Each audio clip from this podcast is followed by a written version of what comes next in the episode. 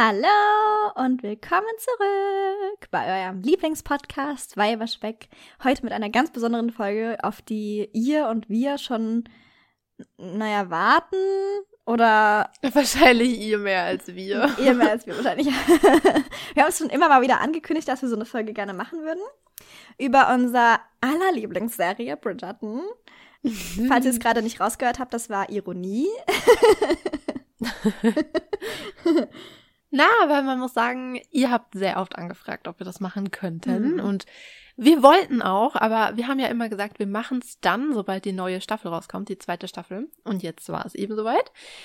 Und ich bin echt froh, dass wir so lange gewartet haben, weil ich glaube, die Folge wäre, wenn wir es ein Jahr vorher gemacht hätten, ganz anders gelaufen und wir hätten ganz andere Dinge gesagt, glaube ich. Und ich glaube, das war ganz gut, dass da noch mal ein bisschen Zeit dazwischen lag. Aber bevor wir uns mit der richtigen Thematik Bridgerton beschäftigen, eröffnen wir erstmal unser Teestübchen für heute. Mhm. Was befindet sich heute auf deinem Tisch vor dir? Ich habe heute nochmal einen Earl Grey vor mir stehen. Einen klassischen englischen Tee. Ich dachte, das passt sehr gut zur Folge. Mhm, ich habe auch nochmal den English Breakfast Tee genommen. ich meine, wenn wir schon in England sind, dann passt es doch ganz gut.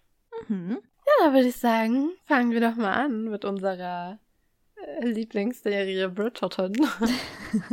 ja, dann würde ich sagen, erzähle ich euch erstmal ein bisschen was über die Show an sich. Das machen wir generell gerne, wenn wir über Shows oder über Filme reden, dass einfach die Leute, die das vielleicht nicht gesehen haben, ein grobes Verständnis davon haben, worum geht es überhaupt und wann kam das überhaupt raus und wer ist da involviert und bla bla bla und tralala. Und bei Bridgerton, das ist eine Serie, die auf Büchern basiert, und zwar auf den Büchern von Julia Quinn. Und die wurden durch Zufall adaptiert. Dazu erzähle ich gleich noch mal ein bisschen mehr. Grundsätzlich schon mal vorweg, das ist eine Serie, die an Weihnachten 2020 das erste Mal erschienen ist. Also da kam die erste Staffel raus.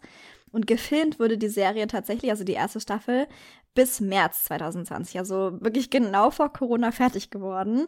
Und deswegen hat dann auch die Post-Production relativ lange gedauert, von März bis Dezember weil man eben natürlich das auch teilweise remote machen musste, also von zu Hause. Und ja, an Weihnachten 2020 war es dann aber endlich soweit und hat dann auch tatsächlich die Herzen vieler Zuschauer direkt im Sturm erobert. Oder viele Zuschauer auch ein bisschen, also ich will nicht sagen enttäuscht, aber als ich, ich weiß, als ich erstmal Bridgerton gesehen habe, ich war nicht so von den Socken, wie ich es mir erhofft hatte von so einer Serie, die so proklamiert wird als Gossip Girl meets Jane Austen. Wobei, das sagen wir sicherlich auch gleich noch was zu, das war tatsächlich nicht von den Serienmachern so proklamiert, sondern von den Medien. Und das war, glaube ich, ein großer Fehler, für uns zum Beispiel zumindest weil wir mit einer ganz anderen Erwartungshaltung da reingegangen sind. Aber tatsächlich ist Bridgerton nach wie vor tatsächlich eine der profilstärksten Serien auf Netflix, also eine der meistgesehenen Serien, wurde, glaube ich, von Squid Game jetzt abgelöst. Aber bis vor kurzem war sie tatsächlich noch eine der meist oder die meistgesehene Serie. Ich habe ja gerade schon angesprochen, eine der größten Stärken und Schwächen zugleich ist die historische Ungenauheit, wenn man so möchte, oder ja. Ähm, das liegt daran, dass es, also denke ich, liegt daran, weil es gibt genügend andere Serien und Filme, die da versprechen, dass wenn es eine britische Produktion gewesen wäre, wäre das ein bisschen anders gelaufen. Aber das ist eine amerikanische Produktion von Shonda Rhimes unter anderem produziert, die ja auch dafür verantwortlich ist für Grey's Anatomy und für ganz viele andere eigentlich tolle Serien und ist dadurch auch sehr divers und natürlich hat sie auch dadurch sehr viel Aufmerksamkeit bekommen. Aber das mit der historischen Akkuratesse hat sie dadurch auch leider nicht so genau genommen.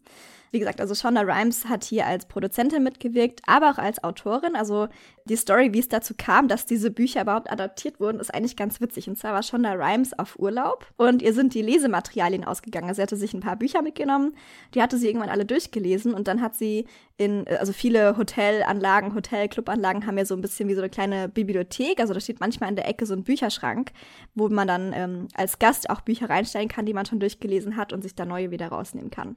Und Shonda Rhimes hat eben in so einem oder in ihrem, ihrem Urlaub diese Bücher von Julia Quinn entdeckt und hat die angefangen zu lesen und fand es so toll, dass sie direkt ihre Leute kontaktiert haben und dann äh, äh ihre Leute kontaktiert hat und dann haben wiederum Julias Agenten, diese ursprüngliche Autorin von den Büchern, sie angerufen und haben gesagt, hier, wir haben einen Anruf von Shonda Rhimes erhalten, äh, sie möchte gerne deine Bücher adaptieren. Also ich meine, auf der einen Seite gut, dass Shonda Rhimes der Lesestoff ausgegangen ist, aber... Aber wie krass auch für die Julia Quinn, oder? Stell ja, das vor, ist so ein Zufall. Da ruft die plötzlich jemand an, so, hey, Shonda Rhimes hat deine Bücher entdeckt. Du denkst dir auch so, ja. aha, oh, okay. klar hat sie das.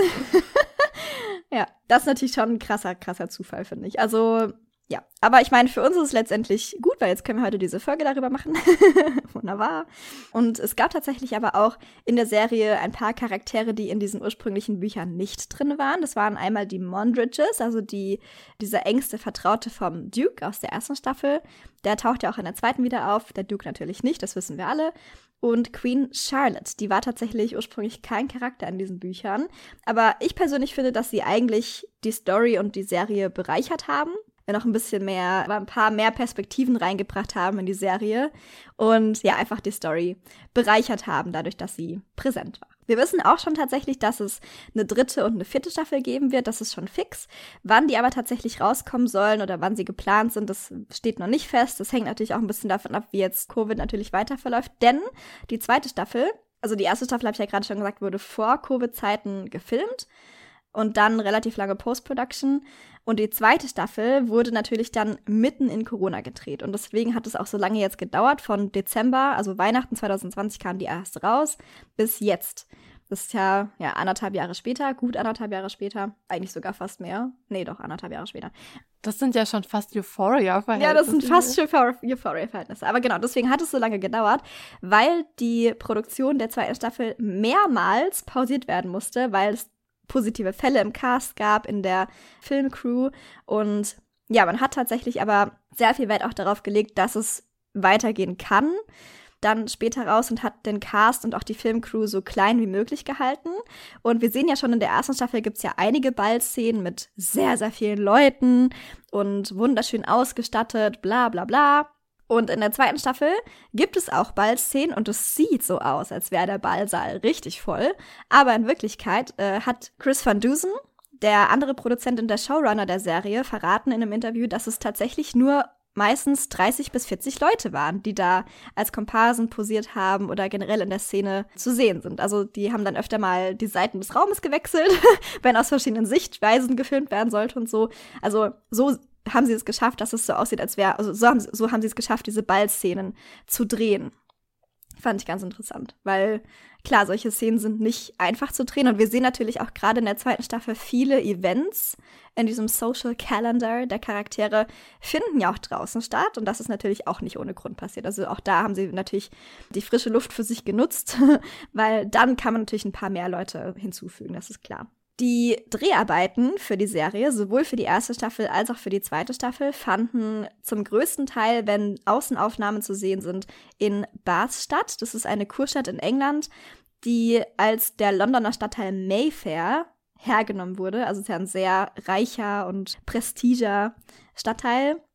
Und natürlich der Stadtteil heute, Mayfair, sieht ganz anders aus als damals. Also einige Gebäude stehen nicht mehr. Es sieht sehr viel elektrischer aus als damals. Und deswegen hat man eben Bath hergenommen, weil Bath interessanterweise gerade in der georgianischen Zeit, in der wir uns ja befinden, immer beliebter als Reiseziel im Sommer wurde für die Stadtbewohner Londons, als für die Reichen. Also das ist, denke ich, schon mal ein ganz guter Überblick, weil über die Handlung der ersten Staffel verrät euch gleich Pauline noch ein bisschen mehr und natürlich auch über die Kostüme. Wir sind ja hier nach wie vor ein Modekostüm, Mode- und Kostümkunde-Podcast. Das darf natürlich nicht unter den Teppich fallen. Und ein Geschichtspodcast. Und ein Geschichtspodcast, genau. ja, also wenn du möchtest, Pauline, leg los und erzähl uns was über die erste Staffel. Okay, sehr gerne. Staffel 1 der Serie. Was war denn das? Okay, sehr gerne. Wie so ein das ist meine Moderationsstimme. genau, wie so ein Radiomoderator. ja, rein. Tja, was wollte ich gerade sagen? Also, Staffel 1 der Serie Bridgerton führt uns ein in die Welt der feinen Londoner Gesellschaft im Jahre 1813. Wir starten in der Serie direkt in die Londoner Social Season und was das ist, darüber werden wir später noch ein bisschen was hören. Als Juwel der Saison kristallisiert sich schnell eine gewisse Daphne Bridgerton heraus. Mhm. Daphne stammt aus einer gut situierten, noblen Familie mit vielen Geschwistern, also eben die Bridgertons. Und praktisch als Konterpart dazu lernen wir die Familie Featherington kennen. Sie bilden in sehr, sehr vielen Hinsichten einen Kontrast zur Familie Bridgerton. Also sie sind eher schrill, oberflächlich, neureich. Eine große Gemeinsamkeit haben die Familien allerdings. Auch die Featheringtons haben drei Töchter im heiratsfähigen Alter, so wie Daphne. Mhm. Und so begleiten wir dann eben die jungen Damen auf die Bälle und die Soirees auf der Suche nach einer guten Partie. Das gelingt auch, denn Daphne verliert relativ schnell ihr Herz an einen gut aussehenden Herzog namens Simon. Und ich glaube, nicht nur Daphne hat ihr Herz an ihn verloren, sondern so gefühlt die äh, gesamte Frauenwelt. Mhm. Außer ich. Aber ja. er ist sehr beliebt. Und auch der Herzog entwickelt Gefühle für Daphne, doch leider, leider hat er seinem verhassten Vater auf dem Sterbebett geschworen, niemals zu heiraten und niemals Kinder zu bekommen, denn er möchte so posthum sich an seinem Vater rächen, indem er eben den Familienstammbaum aussterben lässt. Doch aufgrund verschiedener Irrungen und Wirrungen heiraten Daphne und Simon letztendlich. Simon klärt seine Frau allerdings darüber auf, dass er niemals Kinder bekommen kann. Die Ehe droht dann zu scheitern, als Daphne herausfindet, dass ihr werter Ehemann sehr wohl Kinder bekommen kann, es aber nicht möchte. Und am Ende ist die Liebe der beiden aber doch stärker als Hass, der Hass auf den Vater und so weiter und so fort. Simon schafft Frieden zu schließen. bla bla bla. Und wenn sie nicht gestorben sind, dann leben sie noch heute. Ist doch so. Er schafft Happy es, Frieden End. zu schließen und bekommt mit seiner geliebten Daphne ein kleines, süßes Baby. Und begleitet werden all diese Ereignisse von einer anonymen Schreiberin namens Lady Whistledown. Mhm. Lady Whistledown mischt die Gesellschaft mit ihrer Kolumne ganz schön auf und natürlich fragen sich alle, wer ist sie? Am Ende der Staffel erfahren wir, Achtung, Spoiler, es ist Penelope Featherington. Ah, oh mein Gott. Ach, Penelope. Bevor wir über die Kostüme der Serie sprechen, da komme ich gleich dazu, werden wir erstmal die historischen Ereignisse einordnen und ein bisschen fact-checken. Die Handlung der Serie findet ja innerhalb der Season statt und diese Season gab es tatsächlich.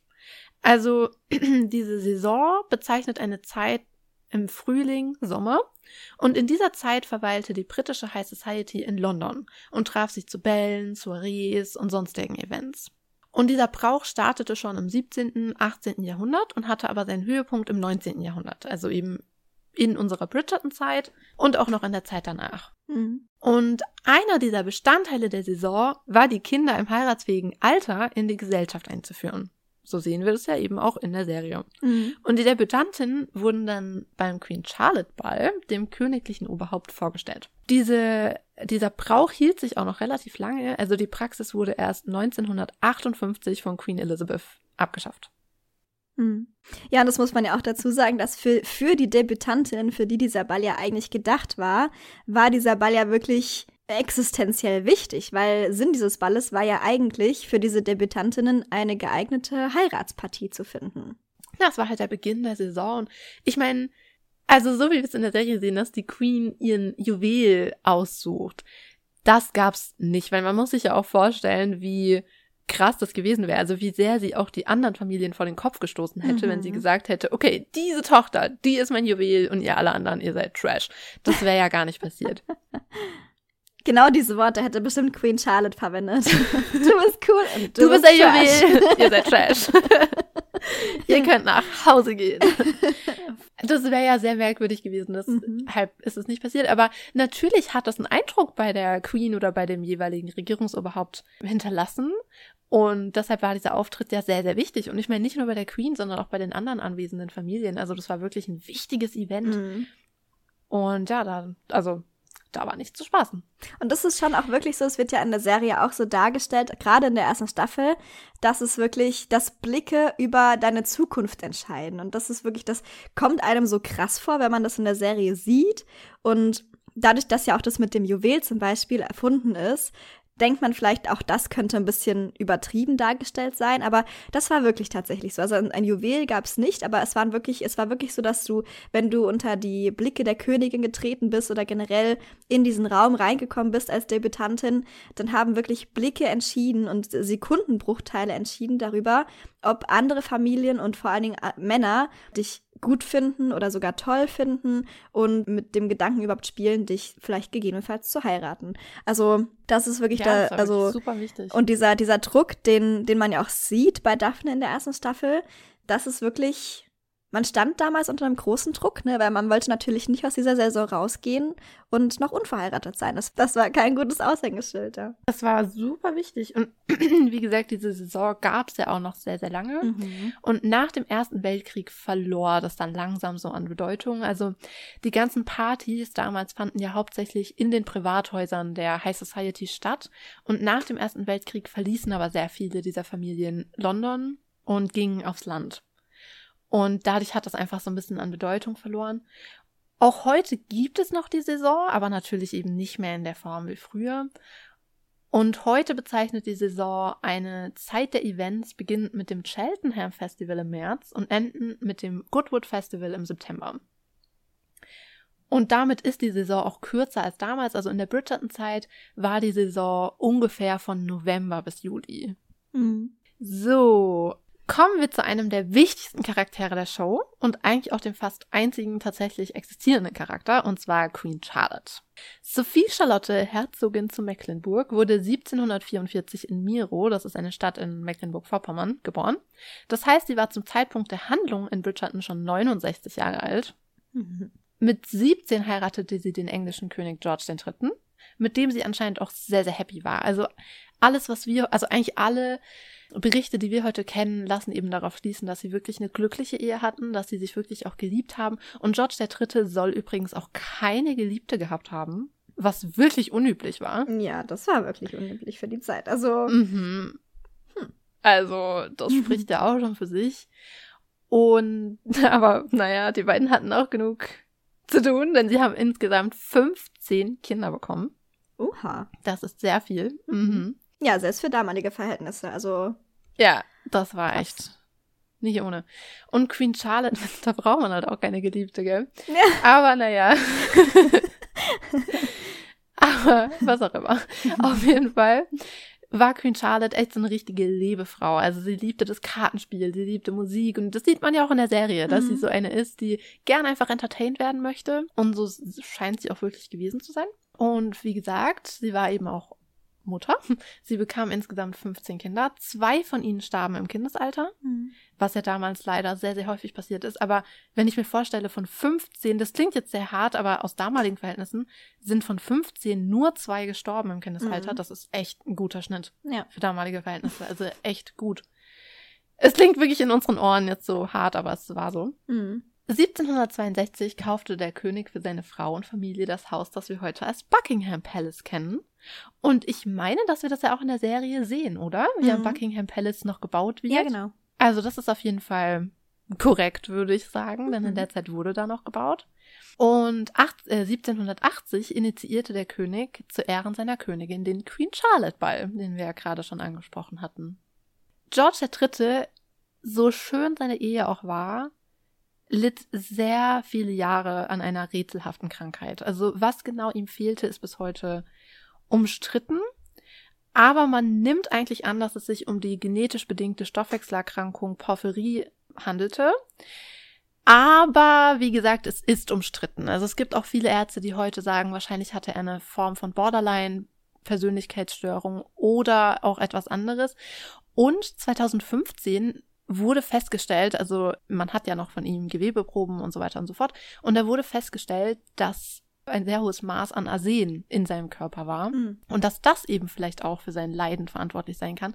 Aber woher dieses Arsen kam, wie er das zu sich genommen hat und was genau es damit aus sich hat, weiß man nicht.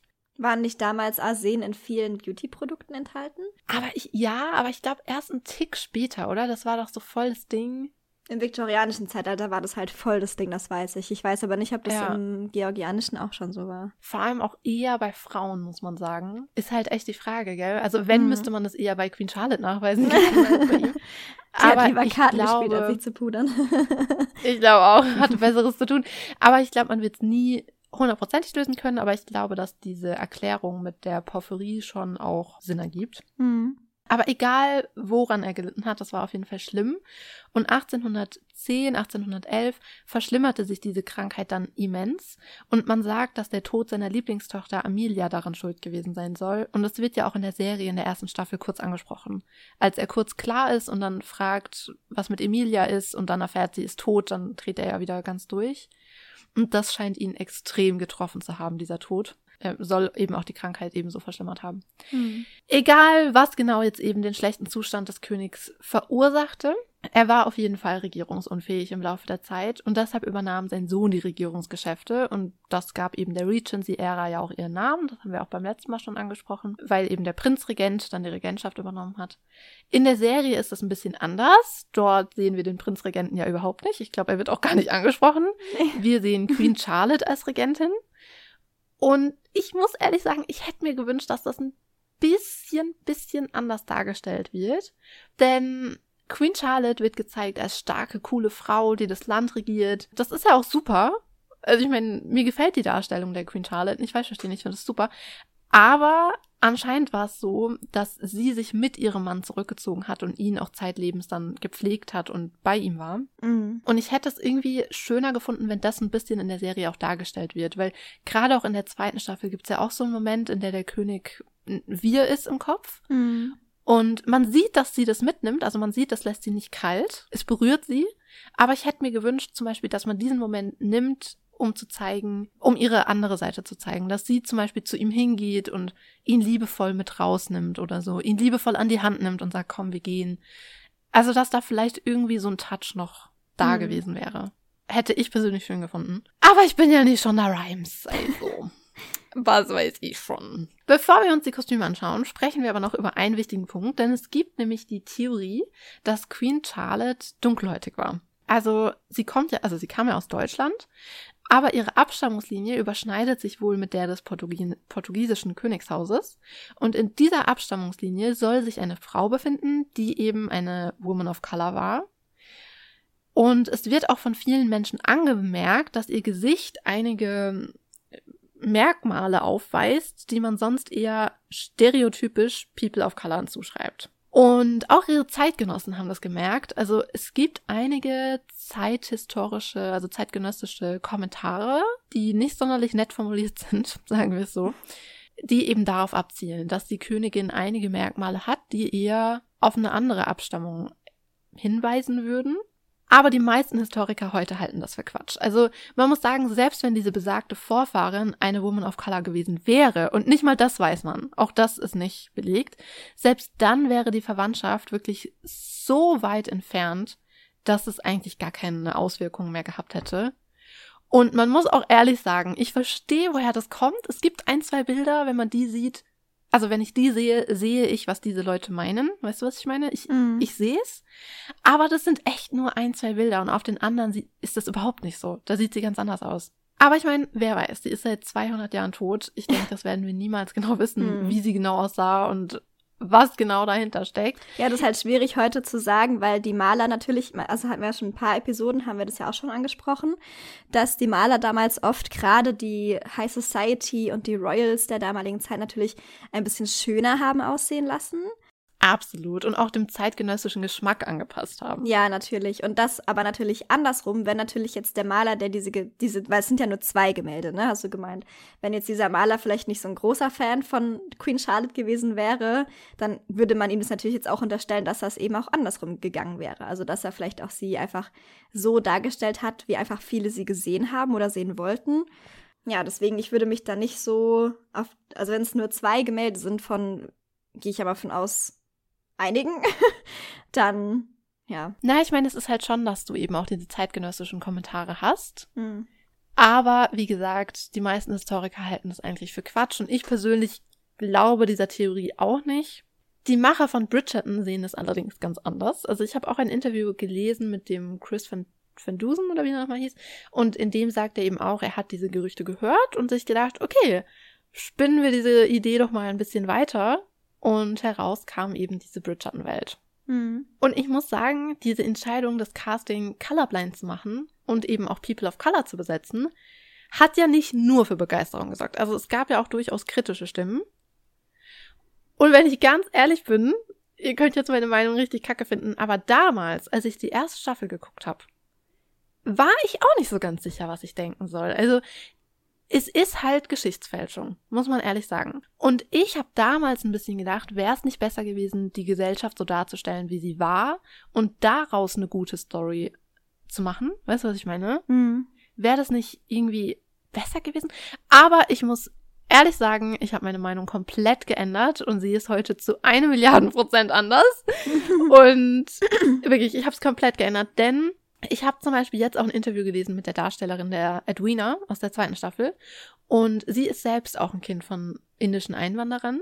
Mhm. Und sie sagt, ihr sind fast die Tränen gekommen, als sie in der einen Folge so ein Bollywood-Lied im Hintergrund gehört ja. hat und meinte, für sie war das so besonders, weil in dem Moment ihre zwei Welten so zusammengekommen sind. Mhm. Und was meinst du, wie vielen Menschen es genau so geht? Also gerade in Großbritannien gibt es ja so viele Menschen mit Migrationshintergrund, zum Beispiel eben auch aus Indien. Mhm. Und was meinst du, wie schön es sein muss, sich endlich repräsentiert zu sehen und endlich da zu sein. Und ich finde gerade so Period-Dramas, gerade so Kostümdramen, sind ja etwas richtig Britisches in meinen Augen. Mhm. Und jetzt eben auch People of Color da so ein so ein, also die in diese Dramen reinzuschreiben, fühlt sich halt für mich so voll schön an und es fühlt sich wie so ein richtig starkes Statement an, so hey, wir gehören alle zusammen, ihr gehört zu uns, wir gehören zu euch, ihr gehört zu unserer Geschichte, ihr gehört zu unserer Welt, wir haben eine Welt gemeinsam mhm. und es ist irgendwie so schön. Also ich liebe es, dass sie diese Entscheidung getroffen haben und ich glaube, das ist wirklich für so viele Menschen so viel wert, sich da repräsentiert zu sehen ja. und da mitmachen zu können. Also sehr Aber das habe ich generell, also ich weiß es, da hatten wir es auch schon ein paar Mal drüber. Und gerade jetzt auch nach der zweiten Staffel, ich, also es gibt ja immer noch so ein paar Stimmen, die damit nicht so ganz zufrieden sind und die richtigerweise ja auch anmerken, dass es damals in der eigentlichen Geschichte halt so nicht war und behaupten, es ist Geschichtsfälschung. Aber da muss ich halt auch auf der anderen Seite sagen, wer sich an Netflix wendet und Bridgerton schaut, um sich über das Empire zu erkundigen oder über die Regency-Zeit, dem sollte klar sein, dass es nicht die richtige Geschichte ist. Das ist ja genauso wie wenn du, keine Ahnung, ich meine, Titanic ist schon sehr nah an der eigentlichen Story dran, aber das wäre genauso wie wenn du halt sagst, okay, ich gucke mir Titanic an, um eins zu eins nachzuvollziehen, was damals passiert ist. Oder ich gucke mir, keine Ahnung, Romeo und Julia an, um zu gucken, wie es damals in der Renaissance so abgelaufen ist. So, weißt du, wie ich meine? Also das ist. Ja, aber ich glaube, was mir halt so ein bisschen Bauchweh irgendwie damals bereitet hat. Und wie gesagt, meine Meinung hat sich ja auch geändert mittlerweile. Aber in der damaligen Zeit hatten Menschen, die nicht original aus England gestammt haben, weißt du, nicht ausgesehen haben wie der Durchschnitt, mhm. die nicht weiß waren, um es ganz klar zu sagen, hatten in Großbritannien echt ein Scheißleben. Mhm. Wirklich ein furchtbares Leben. Und wir haben ja, also in meinem Favorite Fact letztes Mal habe ich ja auch gesagt, es gab damals auch noch Sklaverei. Also das mhm. war alles noch da und der Rassismus war, ich meine, es ist nicht so, dass Rassismus heute nicht mehr existieren würde. Machen wir uns keine Illusion. Aber das ist nicht mehr zu vergleichen mit damals. Das war so extrem in der damaligen Zeit. Und irgendwie hat sich das für mich komisch angefühlt, dass damals in 1813 die Menschen, die eine dunkle Hautfarbe hatten, wirklich gelitten haben und teilweise noch versklavt wurden. Mhm. Und jetzt kommt Netflix und schreibt da eine Story, die total in der alle irgendwie happy zusammen sind und in der es gar keine Probleme gibt. Irgendwie hat sich das ein bisschen merkwürdig angefühlt. Weißt mhm. du, was mhm. ich meine? Das, als ob es der wahren Geschichte einfach nicht gerecht wird. Für mich hat sich's komisch angefühlt, aber wie gesagt, ich sehe es heute ganz anders, weil ich heute eher denke, ist doch schön, endlich mal alle zusammen zu haben und ist mhm. doch schön, dass da eine Welt gezeigt wird, wie die Welt eigentlich hätte sein sollen. Ja. Und wie die Welt ja, hoffentlich halt heute Ding. auch ist. Also, dass man, wenn man wirklich wissen möchte, wie sich's im Regency so zugetragen hat, dann kann man ein Geschichtsbuch aufschlagen. Und Bridgerton im Gegenzug dazu ist natürlich Entertainment. Und warum sollte man nicht in so einer Fantasiewelt, die ja Bridgerton definitiv ist, und da werden wir gleich auch nochmal drauf ja. zu sprechen kommen, wenn wir über die Kostüme reden, Bridgerton ist eine Fantasiewelt und warum sollte man dann nicht so solche Sachen auch dort mit einbauen und eben den Cast diverser machen, als es halt damals wirklich am englischen Hofe so gewesen wäre. Ich finde das eine total schönen und auch einen richtig starken Move, wie du vorhin auch schon gesagt hast. Also ich habe es richtig gefeiert. Ja, vor allem, wenn man halt auch bedenkt, die Menschen waren ja auch größtenteils nur so reich durch Kolonialismus, durch mhm. Imperialismus, durch die Ausbeutung von anderen Menschen. Und warum sollen die Menschen dann nicht wenigstens in dieser Fantasiewelt von Bridgerton irgendwie auch einen Platz haben? Und ja. ich weiß nicht, also ich finde es eigentlich eine richtig tolle Entscheidung. Also streich das eigentlich, ich finde es eine tolle Entscheidung. ich habe meine Probleme mit Shonda Rhimes. Dank ja. Grey's Anatomy. Aber das hat sie wirklich toll gemacht. Das muss ich ihr lassen. Mhm. Aber jetzt kommen wir endlich zu den Kostümen. Da habe ich nämlich auch einige Probleme. Räusper dich nochmal vorher. Wo ist mein Tee? also, hergestellt wurden die Kostüme von der New Yorkerin Ellen Miroschnik und ihr Name ist in Hollywood sehr, sehr groß. Also sie stattete zum Beispiel Filme aus wie Basic Instinct und Greatest Showman. Also sie ist wirklich eine ganz große Nummer in Hollywood. Also Bridgerton war definitiv nicht das Erste, was diese Frau gemacht hat. Obwohl ich, als ich damals geguckt habe, hätte denken können. Weißt du, da sind so Praktikanten am Werk und denken, ah, und hier, warte mal, wie sah das aus? Aber nein, Ellen Miroschnik ist wirklich eine große Nummer. Und sie stellt auch klar, dass es von vornherein nie das Ziel war, historisch akkurat zu arbeiten. Mhm. Hier habe ich ein schönes Zitat aus der Vogue. Zitat. Wir haben uns verschiedene Silhouetten und Formen angeschaut, mit der Idee, dass sie eine Inspiration sein sollten, aber keine exakte historische Nachbildung. Wir wussten, dass wir die Farbpalette und Stoff ändern mussten, also ging ich vom 19. Jahrhundert sofort in die 1950er und 60er Jahre. Zum Beispiel die Dior Designer of Dreams Ausstellung mhm. bot eine Fülle an Inspiration. Wir sahen uns Dior-Kleidung an, vom New Look bis heute. Und da sie, und sie hat auch weiter gesagt, zum Beispiel auch Chanel-Stoffe, Chanel, Modenschauen und so weiter. Also sie hat das alles eingearbeitet und die tatsächliche Empire Regency Mode war dem eigentlich untergeordnet. Man wollte eigentlich nur die Silhouette nehmen und dann was komplett Neues machen. Mhm. Was mich aber auch ehrlich gesagt, also als ich das gelesen habe, dass es Bridgerton geben will, ich so, oh wunderbar, ein Period-Drama, ein Kostümdrama. Ja, und dann habe ich gelesen, dass Ellen Miroshnik die Kostüme macht und Sie hat ja auch die Kostüme, hast du ja gerade schon gesagt, für Greatest Showman gemacht und deswegen, das hat für mich nicht so richtig zusammengepasst auf den ersten Augenblick. Mhm. Und äh, das werden wir gleich sicherlich auch noch sagen, wenn du noch ein bisschen tiefer in die Kostüme gehst, gerade von der ersten Staffel, dass wir auch wirklich, was historische Akkuratesse angeht, echt enttäuscht waren von der ersten Staffel. Oder generell von Bridgerton. Darüber machen wir uns ja schon seit einem Jahr lustig. Aber auf der anderen Seite, rückblickend, was hätten wir anderes, anderes erwarten sollen, wenn Ellen Ellen Miroschnik die Kostüme für ein Period-Drama macht. Weißt du, wie ich meine? Ja, aber ich habe dazu eine sehr zwiespältige Meinung. Das werde ich auch ähm, an einem gewissen Punkt nachher sagen. Warum das teilweise gut war und teilweise nicht gut war. da werden wir noch ein paar Worte drüber verlieren. Auf jeden Fall war es halt so, sie hat's gemacht und sehr viele andere Menschen haben mitgemacht. Also insgesamt fünf Monate arbeiteten 238 Personen an den Kostümen und heraus kamen über 7500 Stücke für die hm. erste Staffel. Alleine 104 Kleider für Daphne. Und ich kann mir vorstellen, dass es in Staffel 2 nicht viel anders aussah. Mhm. Darüber werden wir nachher noch was hören, denke ich mal. Aber hier wurden wirklich keine Kosten und Mühen gescheut. Also sie haben, das betonen sie auch immer, sie haben keine Kleider aus dem Kostümfundus genommen, sie haben alles neu gemacht. Und wir haben dadurch eine Menge handgemachte Kleider und eine Menge Swarovski Schmuckstücke. Also sie haben einige Tiaras zum Beispiel genommen aus dem Swarovski-Archiv und sehr viele der Ketten und so weiter waren von Swarovski handgemacht. Und die Korsette wurden von niemand anderem gefertigt als Mr. Pearl himself. Und Mr. Pearl ist wirklich ein legendärer Korsettmacher und hat schon mit eigentlich allen möglichen großen Designern gearbeitet. Er ist wirklich eine Riesennummer im Korsett-Business oder im Mode-Business generell. Obwohl ich nicht weiß, ob er hier so einen guten Job geleistet hat. Da werden wir später noch ein paar Sätze zu verlieren. Ich bin mir nicht so sicher, was Mr. Pearl hier gemacht hat, aber naja, we will see. Auf jeden Fall ist es ja schon eine Nummer, wenn du da so viele Menschen hast, so viel handgemachte Stücke. Du hast Swarovski und Mr. Pearl am Start. Also das ist wirklich schon, ja, eine Ansage. So, jetzt wissen wir, wer die Kostüme gemacht hat. Jetzt schauen wir uns an, ob die Arbeit gelungen ist. Ein paar generelle Worte kurz noch zu Beginn. Also alles in dieser Serie ist trüber. Die Kostüme sind nicht historisch akkurat, überhaupt nicht. Und es ist auch nicht gewollt, wie wir gerade gehört haben. Und uns muss einfach klar sein, das ist wirklich eine Fantasiewelt. Das ist ein Fantasie 1813. Diese Welt hat nie existiert. Nie, nie, nie. Und die Kostüme ebenfalls nicht. Nichts davon hat jemals existiert. Und wir werden jetzt erstmal kurz in Ruhe über die Kostüme reden. Und am Ende werden wir nochmal darüber reden, wie, also was da genau passiert ist. Wie wir das sehen, was da passiert ist. Zunächst einmal ist hier etwas passiert, sage ich mal, was wir sehr häufig in Kostümfilmen generell sehen. Also die Nebendarsteller oder die Extras, wie sie auch genannt werden, die Hintergrundschauspieler, sind viel akkurater gekleidet als die Hauptcharaktere. Und das ist ein ganz gängiges Ding in Period Dramas, denn die Hintergrundschauspieler setzen den Ton, also die geben den Ton an, sie prägen das große Bild Sie zeigen uns, in welcher Zeit wir uns befinden. Und die Hauptcharaktere werden oft, und so ist es auch hier, moderner und freier gestaltet. Denn mit den Hauptcharakteren sollen wir uns ja auch identifizieren können. Sie sollen uns ansprechen und abholen. Und ja, das sehen wir eben auch generell hier in Bridgerton. Die Hauptcharaktere sind meistens viel akkurater als Daphne oder Simon oder Anthony oder Kate.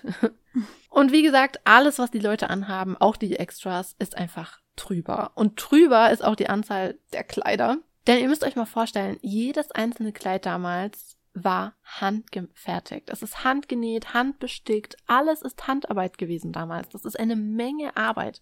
Und selbst die reichen Menschen konnten sich nicht einen Haufen Kleider leisten. Also zu Beginn der Saison wurden Kleider für dich individuell maßangefertigt und die sollten dann für die ganze Saison reichen. Und das waren dann zwei, drei, vier, fünf, mehr nicht, mhm. weil das einfach so teuer war und so viel Arbeit war. Du hattest nicht für jedes Kleid ein eigenes, äh, nicht für jeden Ball ein eigenes Kleid. Und das ist ja in Bridgerton schon so. Die haben ja für alles ein eigenes Kleid, ein eigenes Ensemble und das ist natürlich total drüber. Aber diese Entscheidung kann ich natürlich verstehen, denn es wäre ja langweilig gewesen, wenn wir dieselben drei Kleider immer wieder gesehen hätten. Man will ja ein bisschen was geboten bekommen fürs Auge. Mhm. Wo fangen wir an? Vielleicht bei den Stoffen? was denkst du so, Magda? Waren die Stoffe historisch korrekt? Bestimmt. Ja, das glaube ich auch. Nein, waren sie natürlich nicht. Also die Stoffe und ich finde, das sieht man mit dem bloßen Auge. Da ist so viel Polyester, da ist so viel neues, modernes Textilwerk am Start. Das ist echt der mhm. Wahnsinn. Reißverschlüsse. Ich sehe eine Menge Kle Reißverschlüsse. Reißverschlüsse haben nicht existiert. Die haben, ich glaube, 1851 ungefähr wurde, wurden Reißverschlüsse das erste Mal hergestellt. Also noch lange hin. Es gab keine Reißverschlüsse und ich sehe viele Reißverschlüsse in Bridgerton. Mhm. Und auch die Stoffe, also Polyester. Als ob es 1813 schon Polyester gegeben hätte. Also, bitte. Gab's nicht?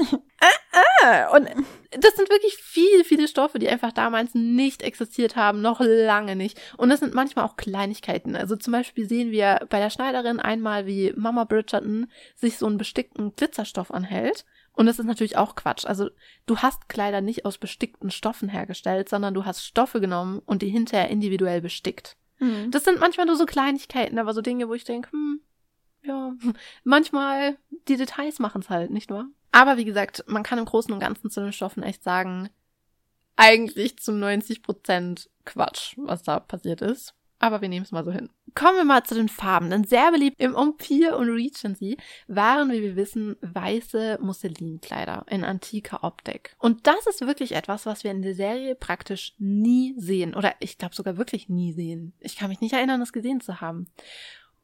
Und das hat auch einen Grund, also das ist Absicht. Die Kostümdesignerin, also Ellen Miroschnik, hatte Angst, sie wären zu simpel und zu langweilig. Also sie hat zum Beispiel auch zur Vogue gesagt, Zitat, ein weiteres Tabu waren Kleider aus Musselin. Sie haben eine Schlaffheit, die wir nicht wollten. Das, also diese Aussage finde ich ein bisschen schade, denn es stimmt einfach nicht. Es gab unfassbar schöne Kleider damals, auch aus weißem Musselin. Die waren weder schlaff noch langweilig noch sonst irgendwas. Das hätte man ruhig ein bisschen mit einbauen können. Also ich sage ja nicht, dass jedes Kleid so ausgesehen haben. Also wäre vielleicht auch wirklich langweilig geworden, wenn jeder die ganze Zeit so rumläuft im Bridgerton. Es gab Aber ja auch ein, nicht nur weiße Musselinkleider, es gab natürlich auch Kleider Eben. aus Seide, es gab natürlich auch andere Farben. Es gab sehr, sehr viele schöne Absolut. pastellige Farben zu der Zeit. Also da hätte man schon auch gutes Kostümbild draus machen können, wenn man sich nicht darauf fokussiert hätte, über 7000 Kleider neu anzufertigen. Also bitte. Ja, das ist echt ein Ding, weil sie sagen die ganze Zeit in ihren Interviews, dass die damalige Zeit halt sehr blass war und sehr ja, sehr weiß und blass. Das stimmt aber nicht. Also klar, diese weißen Musselinkleider waren sehr präsent, die waren sehr beliebt, die hat man sehr oft gesehen. Und auch die sind, wie gesagt, nicht langweilig. Auch, auch daraus hätte man schöne Dinge machen können. Mhm. Aber es war nicht alles nur weiß. Du hast durchaus auch Farben getragen. Und das weiß ich, weil ich mir Fashion Plates aus der damaligen Zeit angeschaut habe. Und deshalb denke ich mir, das hätte Ellen Miroschnik ebenfalls wissen können, wenn sie sich länger als fünf Minuten mit dieser Zeit beschäftigt hätte. Und das finde ich ein bisschen schade, dass sie die Zeit als so langweilig darstellt. Aber okay, Meinungen sind verschieden. Auf jeden Fall ist Bridgerton nicht blass. Also hier wurde farbtechnisch wirklich extrem auf den Putz gehauen. Sie waren sehr experimentierfreudig. Und wie gesagt, alles ist halt sehr, sehr drüber und übertrieben, aber das ist ja auch Absicht. Genau diesen Look wollten sie erzielen. Und man muss sagen, manche dieser Farben, die wir hier sehen, haben einfach noch nicht existiert. Also Neonfarben haben 1813 definitiv noch nicht existiert. Oder Magenta zum Beispiel wurde erst 1858 entdeckt, sagen wir mal. Also auch das hat damals nicht existiert. Da war also einiges zu sehen, was damals einfach noch gar nicht da war. Was aber cool gemacht ist, wenn wir über Farben reden, ist, dass jede Familie eine eigene Farb Farbe hat oder eine Farbfamilie hat.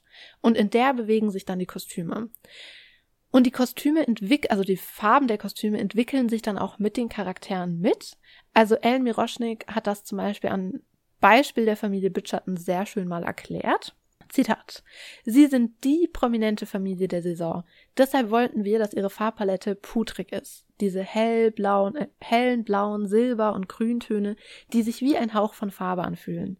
Später, wenn Daphne älter wird, werden die Farben düsterer. Die Rosa- und Blautöne werden satter und die Silberschattierung tiefer, während sie wächst und reift. Sie beginnt als Porzellanpuppe und wird zur Frau. Und das finde ich, hat sie eben an dem Beispiel Bridgerton, äh, ja, der Familie Bridgerton sehr schön dargestellt. Jede Familie hat ihren eigenen Farbkodex und in dem bewegen sich dann die Kostüme. Und zum Beispiel bei Daphne sieht man es eben sehr schön, wie sich das dann ändert. Obwohl sich das nicht nur ändert, weil sie erwachsen wird, sondern ebenfalls ein schönes Element in Bridgerton. Ihre Farbe ist ja eben blau und die des Dukes ist rot.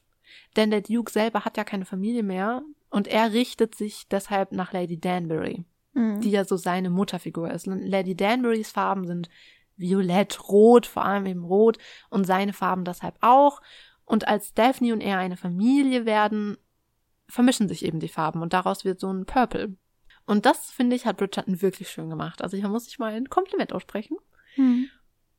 Und ja, ich meine, das zieht sich ja in der zweiten Staffel weiter. Da sehen wir die Farbfamilien weiterhin. Das ist wirklich ein schönes äh, Storytelling-Element auch einfach. Dadurch drückst du ja auch Dinge nonverbal einfach aus. Das ist sehr, sehr schön. Dann kommen wir mal zu den Kleidern an sich. Also, generell muss man sagen, kurze Kleider waren Abendgarderobe. Hier sehen wir kurze Ärmel, aber wirklich ständig und überall. Also das war einfach falsch. Tagsüber wären die Ärmel lang gewesen und auch der Ausschnitt wäre tagsüber nicht zu sehen gewesen. Also er wäre immer bedeckt gewesen, zum Beispiel von einem Fichu oder auch von einer Chemisette. Das ist so ein Oberteil, so ein kurzes kleines Oberteil, was unter, ähm, was in den Ausschnitt praktisch geschoben wird. Oft hat er dann so einen schön verzierten Hals, Rüschen, Schleifen, sonst was. Und man sieht das zum Beispiel bei Eloise sehr, sehr gut. Also Eloise trägt immer passende Tageskleidung, muss man sagen. Sie hat eigentlich mhm. immer eine Chemisette an. Sie hat meistens einen Spencer an, wenn sie draußen sind oder eigentlich sogar fast immer. Also Eloise ist sehr, sehr passend gekleidet tagsüber. Und alle anderen nicht. Also, wenn die anderen rausgehen, haben sie eigentlich immer kurze Ärmelchen an. Der Ausschnitt ist immer offen. Wir sehen sehr viel Haut. Und das war im Regency einfach ein großes No-No. Also, das wäre gar nicht gegangen. Und ich glaube, ich persönlich glaube, hier haben die Kostümdesigner wirklich einen Fehler gemacht. Denn, ich habe ja vorhin schon gesagt, Daphne hatte in der ersten Staffel 104 Kleider. Und viele dieser Kleider sorry, aber die sind mir oft gar nicht aufgefallen, dass sie ihre Kleider gewechselt hat. Die sahen ja. sich oft so ähnlich. Manche der Kleider waren echt hübsch, aber viele andere sind einfach untergegangen, weil sie sich so geähnelt haben. Mhm. Das war irgendwie so ein Mischmasch. Also das, das ist einem teilweise einfach gar nicht aufgefallen. Ja. Also die, die Masse an Kleidern, die Daphne hat, kann man ja noch mal kurz ein bisschen Zahlen hier um sich schmeißen. Und zwar, wenn, wenn es wirklich so viele Kostüme waren, wie die Serienmacher auch immer sagen für Daphne, dann hätte Daphne. Ja, ich meine, gezählt haben wir es nicht. Gezählt haben wir es nicht. Aber laut den Kostümmachern hatte Daphne so viele Kostüme, dass sie in diesen, es sind ja nur acht Folgen, dass sie in diesen acht Folgen, ah, ungefähr eine Stunde, ungefähr alle sechs Minuten ihr Kostüm hätte wechseln müssen, durchschnittlich. Ja, Jetzt bedenkt man natürlich, dass Daphne nicht in jeder Szene zu sehen ist und bla bla bla. Also das ist wirklich, es ist zu viel einfach nur. Also da hätte man sich lieber ein bisschen mehr darauf konzentrieren sollen, die Kostüme, die es dann gab, wirklich gut zu machen, als so viele zu machen. Ja, und ich glaube, dass sie eben zum Beispiel diese Tatsache, dass Tageskleider einfach anders aussahen als Abendkleider, hätten sie das nicht ignoriert, wären die Kostüme besser gewesen. Denn mal angenommen, du hättest jetzt einige von Daphnes Tageskleidern genommen und Ärmel dran gemacht und dann ein schönes Fichu reingemacht, ein schönes Chemisette reingemacht das kann man auch alles sexy und cool machen. Weißt du, die tun ja gerade so, als wären nur Haut und Ausschnitt cool, aber das ist nicht so. Du hättest das wunderbar stylen können und dadurch hättest du ja einen viel größeren Kontrast gehabt. Also viele der Kleider wären so viel mehr zur Geltung gekommen, wenn du diese Sachen mit reingenommen hättest. Verstehst du, was ich meine? Mhm. Also ich glaube, dieser Drang zu modernisieren ist gar nicht immer gut. Also wären sie da bei den Basics geblieben und bei den tatsächlichen historischen Ereignissen geblieben, hätten sie vielleicht sogar bessere Kostüme gehabt, weil dann wirklich, ganz ehrlich, viele der Kleider sind wirklich untergegangen. Aber hättest du aus den Kleidern wirklich richtige Tageskleider gemacht, wären sie nicht untergegangen, weil so der Kontrast viel stärker gewesen wäre. Und so wären auch die anderen Abendkleider wieder viel mehr herausgestochen. Aber wenn du halt abends praktisch das gleiche anhast wie tagsüber, du, irgendwann rafft dein Auge das ja gar nicht mehr. Also ich glaube, da haben sie wirklich einen Fehler gemacht. Und was man auch zu den Kleidern generell sagen muss, was sehr irritierend ist, ist diese komische Taillennaht. Also mhm. wir sehen bei sehr vielen Kleidern eine komplett falsch gesetzte Taillennaht. Die Taillennaht ist nicht unter der Brust, sondern auf, auf der, der, Brust. Brust. Mhm. Und wir sehen es häufiger, aber vor allem sehr krass bei Penelope. Ja. Und ich weiß nicht, was hier schiefgelaufen ist. Ich verstehe es nicht. Es sieht echt übel aus. Und ich hätte dafür echt gerne mal eine Erklärung. Aber naja, ich denke, die werden wir nie bekommen. Aber hier können wir auch noch ein paar Sätze zu den Korsetten verlieren, denn die gehören ja auch zu den Kleidern. Also die wurden ja, wie gesagt, von Mr. Pearl gemacht. Und der Mann weiß eigentlich, was er macht. Und wir sehen zwei Arten der Korsette in Bridgerton. Einmal die längeren Korsette, die teilweise bis zur Hüfte gehen, und einmal die kurzen Korsetten oder eigentlich noch Mieder. Also in der Zeit wurden sie eigentlich fast noch Mieder genannt. Da hat sich das ja langsam so verblendet, wie wir in der Korsettfolge gelernt haben. Mhm.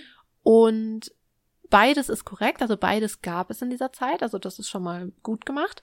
Aber natürlich haben wir eben am Anfang der Serie wieder diese dumme Szene, in der eine der Featherington-Töchter eingeschnürt wird bis zum geht nicht mehr und dann auch vor der Queen zusammenbricht, weil sie nicht atmen kann. Und ich frage mich, wieso? Du siehst die Taille nicht. Du siehst sie nicht in der Regency-Zeit. Warum werden diese Leute also so eingeschnürt? Es ergibt keinen Sinn. Es ist einfach merkwürdig. Und sie ist ja nicht die Einzige, die eingeschnürt wird. Also die Marina wird ja auch später eingeschnürt. Und bei Daphne sieht man ja sogar die Spuren am Rücken, was ja, wie wir alle wissen, Quatsch ist, weil sie hätte ja eigentlich eine Chemie Chemise drunter getragen. Das heißt, das hätte ihre Haut eigentlich gar nicht berührt, dieses Korsett. Also auch totaler Quatsch. Aber warum werden die Korsette so festgeschnürt? Es ergibt keinen Sinn. Also das ist mal wieder absoluter Quatsch. Mhm. Und ich denke, sie wollten das eben auch wieder so als Storytelling-Element benutzen, um zu verdeutlichen, die Frauen hatten damals keine Rechte, sie waren arme, unterdrückte Geschöpfe. Und ich denke, das sollte damit wieder verdeutlicht werden, was mich ziemlich nervt. Und ich wäre sehr froh, wenn historische Filme und Serien darauf mal verzichten würden. Mhm. Aber war es nicht auch so, dass, also in der zweiten Staffel zumindest weiß ich, haben die Schauspielerinnen teilweise auch so unter den Kostümen äh, Korsett getragen, was natürlich auch an den Haaren herbeigezogen ist. Also über Korsette könnte man sich, allein über Korsette in Bridgerton könnte man sich schon eine ganze Stunde unterhalten. Ja, weil es unnötig ist. Ja, und das ist ja auch was, das haben wir ja in der Korsettfolge auch angesprochen, dass Korsette ja immer so als Unterdrückungsinstrument dargestellt werden. Aber ja, wir haben ja auch schon mega. da gesagt, als ob in hunderten von Jahren Frauen nicht irgendwann auf die Idee gekommen wären, dass sie das nicht tragen wollen, wenn es wirklich so schlimm gewesen wäre. Also Korsette werden heute immer so dargestellt, als wäre es das schlimmste Folterinstrument des Teufels. Aber zum Beispiel gerade in dieser Zeit hat man nicht lange Korsette getragen. Man hat diese kurzen Korsette getragen. Doch, man hat schon auch lange Korsette getragen. Man hat beides getragen. Aber beides, egal ob kurz oder lang war, egal ob kurz oder lang, waren sehr bequem. Also ja. die waren ja, da war ja gar keine große Versteifung drin. Das waren praktisch zwei Baumwollstücke aneinander genäht. Mhm. Viel mehr war da eigentlich nicht. Und alles, was das machen sollte, war ja dem Körper eine gute Haltung zu geben damit du gerade stehst und deine Brüste ein bisschen nach oben zu pushen. Das war alles, was passieren sollte. Das mhm. hat dein Körper nicht irgendwie komisch verformt oder was auch immer, weil wie gesagt, du siehst ja vom Körper sowieso nichts. Und das finde ich auch ehrlich gesagt bisschen merkwürdig in Bridgerton, weil sie legen ja auf historische Akkuratesse gar keinen Wert, aber tragen dann ein Korsett, ja. obwohl du es nicht mal siehst. Und das finde ich merkwürdig, weil es komplett unnötig ist. Also mal angenommen, sie hätten das Korsett weggelassen und hätten einfach einen Push-Up-BH genommen, der die Brüste so ein bisschen hochpusht. Mhm das wäre es gewesen. Es wäre vor allen Dingen, es wäre keinem aufgefallen. Also wenn man zum Beispiel bei, das haben wir doch auch in der, ganz am Anfang in der Titanic-Folge, in der zweiten Folge, die wir gemacht haben, habe ich das ja auch angesprochen, dass da am Set wirklich jede einzelne Frau ein Korsett drunter getragen hat, weil man damals in dieser Zeit aber auch einfach immer Korsett getragen hat. Und zwar auch immer diese krass figurformenden Korsette. Und deswegen hätten diese Kostüme, die darüber waren, über diesen Korsetten, einfach falsch ausgesehen, hätte man nicht den richtigen Unterbau gehabt. Aber bei diesen Kostümen, die waren eh nicht historisch akkurat, die waren auch nicht gut geschnitten. Also es wäre einfach keinem aufgefallen, hätten die kein Korsett drunter gehabt. Das verstehe ich nicht. Es wäre überhaupt nicht aufgefallen. Ich meine, die sind ja gar nicht figurbetont oder irgendwas. Du siehst nichts. Du Mhm. siehst wirklich nur die Brüste. Und das hättest du auch mit einem guten Push-Up-BH machen können. Also es ergibt keinen Sinn. Und in den Szenen, in denen dann halt ein Korsett zu sehen ist, hättest du ein Korsett anziehen können, aber in den anderen hättest du es sein lassen können. Und ich meine, da werden wir wahrscheinlich später nochmal was von dir hören, wenn wir über die zweite Staffel reden. Da gibt's ja eine Schauspielerin, die besonders Probleme mit dem Korsett hatte. Und ich verstehe es nicht. Es ist mir echt ein Rätsel. Wie kann man, dann haben, dann hat Mr. Pearl schlecht gearbeitet. Tut mir leid, aber das ist sein, das ist seine Schuld und nicht die Mhm. Schuld der Korsette. Ja. Ich finde es echt witzig, dass mich Korsette überhaupt nicht interessieren, aber ich langsam so voll zum Advokat dafür werde. So, Korsette sind eigentlich total okay. Und alle, die was anderes sagen, lügen.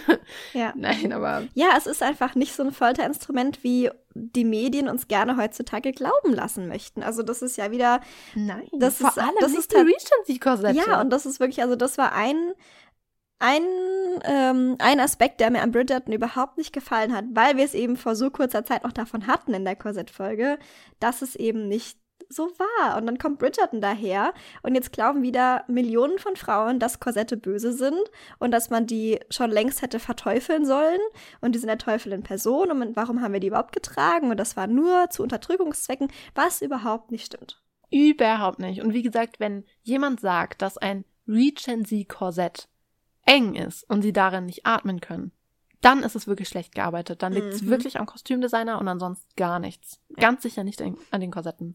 Und meiner Meinung nach hätte man es in Bridgerton auch komplett weglassen können, weil sie geben ja sowieso nichts auf, ja, auf Fakten. Deshalb komplett unnötig. Kommen wir mal zum Kopf. Die Frisuren der Zeit waren ganz klar fürs moderne Auge gemacht. Äh, die Frisuren der Serie waren ganz klar fürs moderne Auge gemacht. Also Mädchen, kleine Mädchen, konnten die Haare offen tragen. Aber sobald man ins heiratsfähige Alter kam, wurden die Haare hochgesteckt und man hatte meistens seitlich so kleine, so Strähnen, die so in Löckchen gelegt waren. Und das sehen wir in der Serie ja überhaupt nicht. Also die Haare sind echt meistens offen, was keinen Sinn ergibt. Aber da sieht man eben, das ist für unsere modernen Augen und wir heute empfinden offene Haare halt als sehr, sehr schön. Und deshalb wurde das so gemacht. Und etwas, was in Bridgerton komplett fehlt, sind Hüte. Und das war eine ganz, ganz klare Designentscheidung, die ich nicht verstehe, aber naja. Denn die ganze Show dreht sich ja um gesellschaftliche Normen. Und Mode war damals ein wichtiger Faktor deines gesellschaftlichen Lebens. Mhm. Und diesen Fakt haben sie einfach komplett ignoriert. Und ich glaube, das war etwas, was mir an der Serie, als ich sie das erste Mal geschaut habe, gar nicht gefallen hat. Also mir hat Bridgerton damals überhaupt nicht gefallen. Und das war, glaube ich, einer dieser Fakten, warum. Denn es hat sich für mich so angefühlt, als hätten moderne Amerikaner sich hingesetzt und sich eine Story ausgedacht, die im Regency Europa spielt. Und so wie sie sich halt vorstellen. Aber sich dabei überhaupt nicht mit der wahren Geschichte auseinandergesetzt haben und den richtigen gesellschaftlichen Gegebenheiten oder sonst irgendwas. Und das nervt mich eben gerade an der Mode, weil man das da sehr spürt irgendwie, weißt du? Dass Mhm. die da irgendwie gar nicht versucht haben, die tatsächliche Regency-Zeit zu verstehen. Denn Hüte waren sowas von wichtig. Eine feine Dame wäre damals niemals ohne Hut aus dem Haus gegangen. Niemals, niemals, niemals, niemals. Und es gab auch nicht nur Shooten. Also ich kann ja verstehen, dass Shooten zum Film ein bisschen unpraktisch sind, weil die halt sehr viel von deinem Gesicht wegnehmen. Aber es gab nicht nur Shooten damals, es gab auch andere Hüte. Es gab sehr viele verschiedene Hüten, die, die toll designt waren teilweise. Mhm. Und es gibt tolle Kostümfilme, wie zum Beispiel Emma. Eine tolle Jane Austen-Verfilmung. Oh ja. Und da sieht man wunderbare Hüte. Also erzähl mir nicht, dass du Hüte nicht geil designen kannst. Ja, vielleicht konnten sie es einfach nicht. vielleicht ist das gerade der Punkt. Ich weiß ja auch nicht. Da hat Ellen Miroschnik von Anfang an gesagt, dass Shonda Rhimes es auch auf gar keinen Fall wollte. Also das war so ein großes No-No. Das stand, das war das größte Tabu überhaupt. Hüte. Das stand von vornherein fest. Sie wollen keine Hüte. Und ich find's schade, weil man kann ja über die Kostüme in Bridgerton viel sagen, aber sie sind ja wirklich sehr kreativ. Mhm. Und ich hätte gerne diesen, diese kreat diesen kreativen Geist auch bei den Hüten gesehen. Also ich hätte gerne toll designte, kreative Hüte mal gesehen. Ja. Aber gut, das war uns nicht vergönnt. Dann kommen wir zur Familie Featherington, denn die haben definitiv einen eigenen Punkt verdient, denn die sind sehr speziell. Wie gesagt, in der Serie ist ja alles ganz schön trüber. Also alles in der Serie ist trüber. Und hier sind die Leute anscheinend ganz schön noch mehr drüber, also ganz schön übergeschnappt, wie mir scheint. Denn die Familie soll ja eben so neureich wirken und geschmacklos wirken. Also das ist auch wirklich die Intention dieser Kostüme. Es soll geschmacklos wirken. Und diesen Anschein erwecken sie auch größtenteils, obwohl ich ihn gar nicht so extrem finde, muss ich sagen, weil sehr viele Menschen dort sind bunt. Weißt du, irgendwie ist alles bunt, mhm. es ist so viel los und ich finde dadurch fallen die Featheringtons gar nicht mal so sehr unbedingt auf. Manchmal schon. Aber, aber ich finde es witzig, weißt, dass die Featheringtons zum Beispiel, um nochmal kurz auf Haare zu sprechen zu kommen, wo wir gerade schon bei Kopfbedeckungen waren, die Featheringtons sind eine Familie, die bei denen die Haare tatsächlich am historisch akkuratesten sind. Nicht 100% akkurat natürlich, aber am akkuratesten. Und ich finde es witzig, dass das so ein Merkmal ist, was sie neureich und vulgär darstellen soll. Also. Na, ich meine, die Haare sollen sie ja nicht vulgär. Also es ist halt alles, was Der sie machen. Style halt Farben generell, klar, da gehören natürlich die Haare mit dazu, meine ich. Weißt du? Es also, ist halt so viel los bei denen. Also, ich meine, guck mal, da sind so viele Neonfarben und sonst irgendwas. Also, es ist echt der Wahnsinn, was da los ist. Und ich glaube, so dieses Gefühl, was da übermittelt werden sollte, kommt auf jeden Fall rüber. Also, das haben sie schon gut gemacht. Mhm. Und ich finde, Portia Featherington und ihre Töchter, also die also nicht Penelope, sondern die anderen beiden, erinnern einfach so krass an die böse Stiefmutter und die Schwestern von Schneewittchen. Ja, gell. Äh, nicht Schneewittchen. ah, äh, Cinderella. Ja. Cinderella. Mhm. So krass, also man, das ist so krass einfach. Die Familienfarbe ist gelb, Gelbtöne. Und sie schrecken aber, wie gesagt, auch von Neon und vor allem anderen nicht zurück. Und man sieht es ja gerade bei Penelope, dieses Gelb. Also sie trägt ja eigentlich fast immer nur Gelb und sagt ja auch, dass das eben die Entscheidung ihrer Mutter ist, mhm. dass sie mhm. immer Gelb tragen soll. Und dass die Familie so grell ist, in so grellen Farben, ist ja auch, ergibt eigentlich Sinn, weil Porsche will ja ihre Kinder verheiraten. Und dafür müssen sie ja auffallen. Mhm. Und das sieht man ja auch in der zweiten Staffel noch. Also da ist es ja genauso gelb und genauso auffallend. Also das ändert sich ja nicht. Und eigentlich finde ich, muss ich sagen, die Kostüme generell der Familie ziemlich cool, weil sie halt so over the top sind, dass es irgendwie, es ist so witzig. Ich sehe halt nur zwei große Probleme bei der Familie. Und das eine ist, wie gesagt, Penelopes Taillenart. Wo ist die hin? Was passiert mit dieser Taillenart? Und es gibt ja so eine Erklärung, also man sagt ja, also viele Leute sagen ja, dass die Kostüme deshalb so merkwürdig sind bei den Featheringtons und deshalb auch die Schnittführung so merkwürdig sein soll, weil sie ja oft auch Geldprobleme haben. Und wenn sie dann zum Schneider gehen, kriegen sie halt oft die Stoffe, die so Restposten, weißt du, die sonst keiner will. Und deshalb sieht es manchmal so merkwürdig aus. Und okay, das nehme ich noch hin, ist okay, gebongt. Aber du kannst mir doch nicht erzählen, ich meine, sie gehen ja zur selben Schneiderin wie alle anderen auch, und du kannst mir doch nicht erzählen, dass Madame Delacroix plötzlich verlernt zu schneidern. Nur weil die weniger Kohle haben. Also sie weiß doch trotzdem, wie man ein Kleid schneidert. Mhm. Das ergibt für mich einfach keinen Sinn. Nee. Diese Teilnaht macht mich verrückt. Ich will wissen, was da passiert ist. Entweder ist es Absicht, aber dann hätte doch irgendeiner von denen mal eine Erklärung dafür geliefert, warum das so gemacht wurde. Aber ich habe bisher keine gehört. Oder es war keine Absicht und das fände ich ziemlich bedenklich. Also, hm. keinem von denen ist aufgefallen, dass die Teilnaht absolut falsch sitzt? Was? Ja. Das glaube ich nicht. Nee, ich glaube ehrlich gesagt nicht erzählen, auch, das dass es Weil das hat Ellen Miroschnik auch in einem Interview gesagt, dass sie, sie haben ja sehr viele Kostüme hergestellt für diese Serie. Und natürlich hast du für jedes Kostüm immer auch Fittings. Betonung auf Plural, Mehrzahl, Fittings. Und natürlich waren diese Fittings bei Kostümen für Daphne zum Beispiel mehr als bei Kostümen für Extras zum Beispiel. Also wenn du jetzt einfach auf einem Ball rumgestanden hast, dann hast du vielleicht eins, zwei, allerhöchstens drei Fittings gehabt, schätzungsweise, wahrscheinlich eher eins oder zwei. Wenn du natürlich aber eine Daphne bist oder eben auch einer von den anderen Hauptcharakteren, wozu ja die Featheringtons eigentlich dazugehören, dann hast du mehrere Fittings. Also bis zu fünf oder sogar sechs vielleicht sogar, nehme ich mal an. Und wenn da bei diesen fünf oder sechs Fittings keinem auffällt, dass die Taillennaht auf Nippelhöhe sitzt, Entschuldigung, dann ist es Absicht. Ja, Punkt. Sorry, aber, das, aber weil das sieht man so krass. Ich meine, nicht nur bei Penelope, also es gibt auch andere Kleider, auch bei Daphne, wo ich mir dachte, mm, also ja. weißt du, was ich meine? Das war nicht immer so so super. Aber ja, bei Penelope ist halt echt was total schief gelaufen. Also das ist einer der ganz großen Probleme bei der Familie Featherington. Ich sehe aber noch ein zweites Problem. Nämlich die, die Kleider der Mutter. Und das ist ja in der zweiten Staffel genauso, also da hat sich ja nichts geändert. Was ist hier los? Also, wir haben eine Empire-Naht, die an der richtigen Stelle sitzt, theoretisch.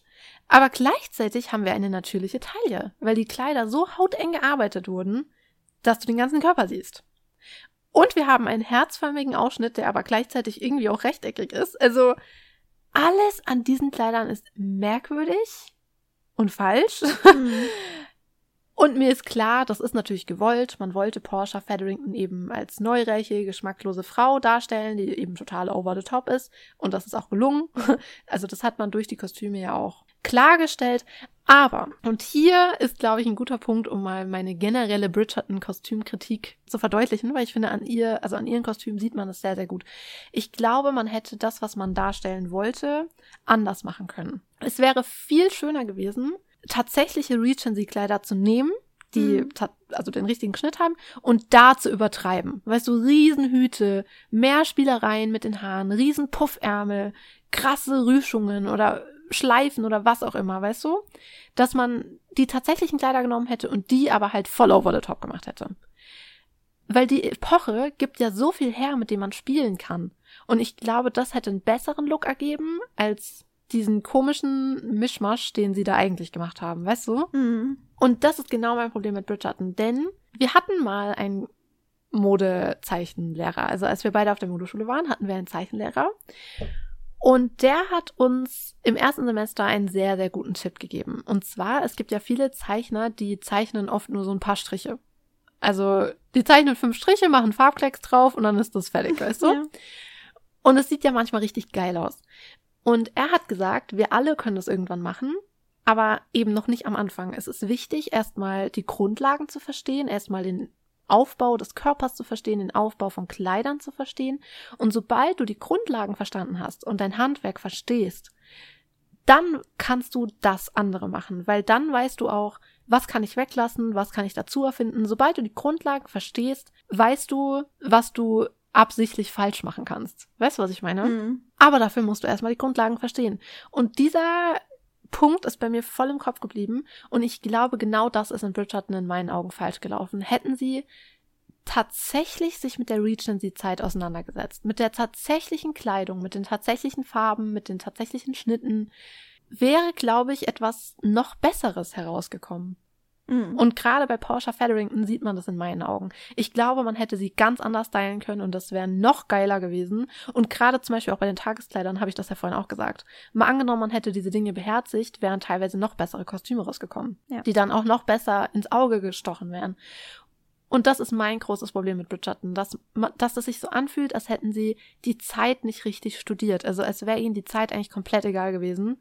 Sie haben einfach nur die Silhouette genommen, so, basta, und haben daraus irgendwas gemacht, worauf sie Bock hatten. Mhm. Und das finde ich schade. Und ich glaube, hätten sie es anders gemacht, wäre es noch besser geworden. So, kommen wir noch kurz zur Queen. Denn bei Queen Charlotte ist einiges los. Mhm. Und vieles davon verstehe ich nicht. Also sie trägt ja die Mode Sie trägt nicht die Mode der Zeit, sondern sie trägt eine Rokoko-Robe aus den 1770ern. Mhm. Warum auch immer. Und es ist schon so, dass ältere Menschen oft nicht mit der Mode hundertprozentig mitgegangen sind und oft an älteren Stilen festgehalten haben. Aber, Leute, die Königin doch nicht. Also die Königin, also oft waren ja die Königinnen so die Stil, äh, also von denen ging ja oft der Stil aus mhm. und die mhm. haben den Ton angegeben. Und du kannst mir nicht erzählen, dass die Königin von England so out of touch ist und einfach 60 Jahre alte Kleidung trägt. Das ist Quatsch. Das hätte ja auch ihr Schneider gar nicht zugelassen. Also wenn du als Hofschneider arbeitest und die Königin, für die du arbeitest, in 60 Jahre alten Kleidern rumläuft, bestellt sonst keiner Kleidung bei dir. Es ist einfach so ein Fakt, weißt du, ich meine, also das ist ja Nee, also das, das ist so strange. Das hätte kein Hofschneider zugelassen. Naja. Doch, Ellen Miroschnik war der Meinung, dass der Hofschneider das zugelassen hätte und ich finde das sehr skurril, denn mhm. sie sagt auch ganz, also sie, also sie sagt ganz offen in Interviews, dass wenn du Bilder von Queen Charlotte anschaust, dass sie auf den meisten bekannten Bildern eben Rokoko-Kleider trägt. Und deshalb hat sie das so gemacht. Und ich denke mir so, ja, don't say, natürlich trägt sie da Rokoko-Kleider, du Scherzkeks, denn es gibt tatsächlich sehr viele Kleider von Queen Charlotte in der Robe à la Française, also in dem Kleid des Rokokos. Allerdings stammen diese Kleider auch aus dem Rokoko. Mhm. Diese Bilder stammen aus dem Rokoko. Natürlich trägt sie dann Rokoko-Kleider. Meine Hat sie Güte. da kein Verdugado getragen? Das ist aber komisch. Also, weißt du, ein bisschen mitdenken, ne? Wäre manchmal gar nicht so schlecht. Und als dann die Mode à la Craig in Mode kam, gibt es auch Bilder von ihr in dieser Mode. Und es gibt im Q Palace, also wo sie auch gelebt hat, gibt es noch ein Originalkleid von Queen Charlotte im Empire-Style. Mhm. Also scheint sie diesen Style auch getragen zu haben. Ich meine, sie war die Königin. Hallo? Also, und ich finde es halt einfach krass, dass Ellen Miroschnik zur Vogue geht und sagt, naja, schau dir die Bilder an von Queen Charlotte, da trägt sie Rokoko-Kleider. Ja, echt? ist ja strange, dass sie auf Rokoko-Bildern Rokoko-Kleider trägt. Das ist ja der Hammer. Mhm. Oh, aber okay. Also, keine Ahnung. Ich, hab, ich, hat, ich kannte bisher die Begründung noch nicht von Ellen Miroshnik. Ich habe mir halt die ganze Zeit gedacht, okay, vielleicht ist es halt auch wieder so ein stilistischer Move, dass sie halt gesagt hat, naja, Queen Charlotte steht halt so ein bisschen für so ein veraltetes System und deswegen trägt sie so veraltete Klamotten und ihre Hofdamen ja auch. Also es ist ja nicht nur Queen Charlotte, sondern Ja. gerade in der zweiten Staffel sieht man ja sehr schön, dass auch ihre Hofdamen alle Panier und äh, Robe à la Française tragen.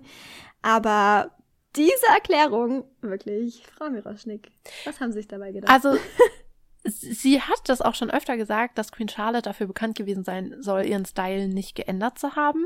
Und ich frage mich, wo, wo ist diese Quelle? Weißt du, ich sage nicht, dass ich recht habe. Ich kann auch Mhm. falsch liegen. Vielleicht hat sie auch recht und es ist eine Tatsache. Aber vielleicht, vielleicht, Pauline, wir wissen es ja nicht. Vielleicht, vielleicht hatte Queen Charlotte einfach diese, vielleicht hatte Queen Charlotte einfach diese Regency-Robe im Schrank hängen und hat sie aber nicht angezogen. Das haben wir alle. Wir haben alle Sachen im Schrank hängen, die wir nicht anziehen. Vielleicht war das bei Queen Charlotte diese Ja. Regency-Robe. who knows? aber wie gesagt, das mag ja sein, aber dann, ich hätte gern mal eine Quellenangabe. Wo ist diese Quelle?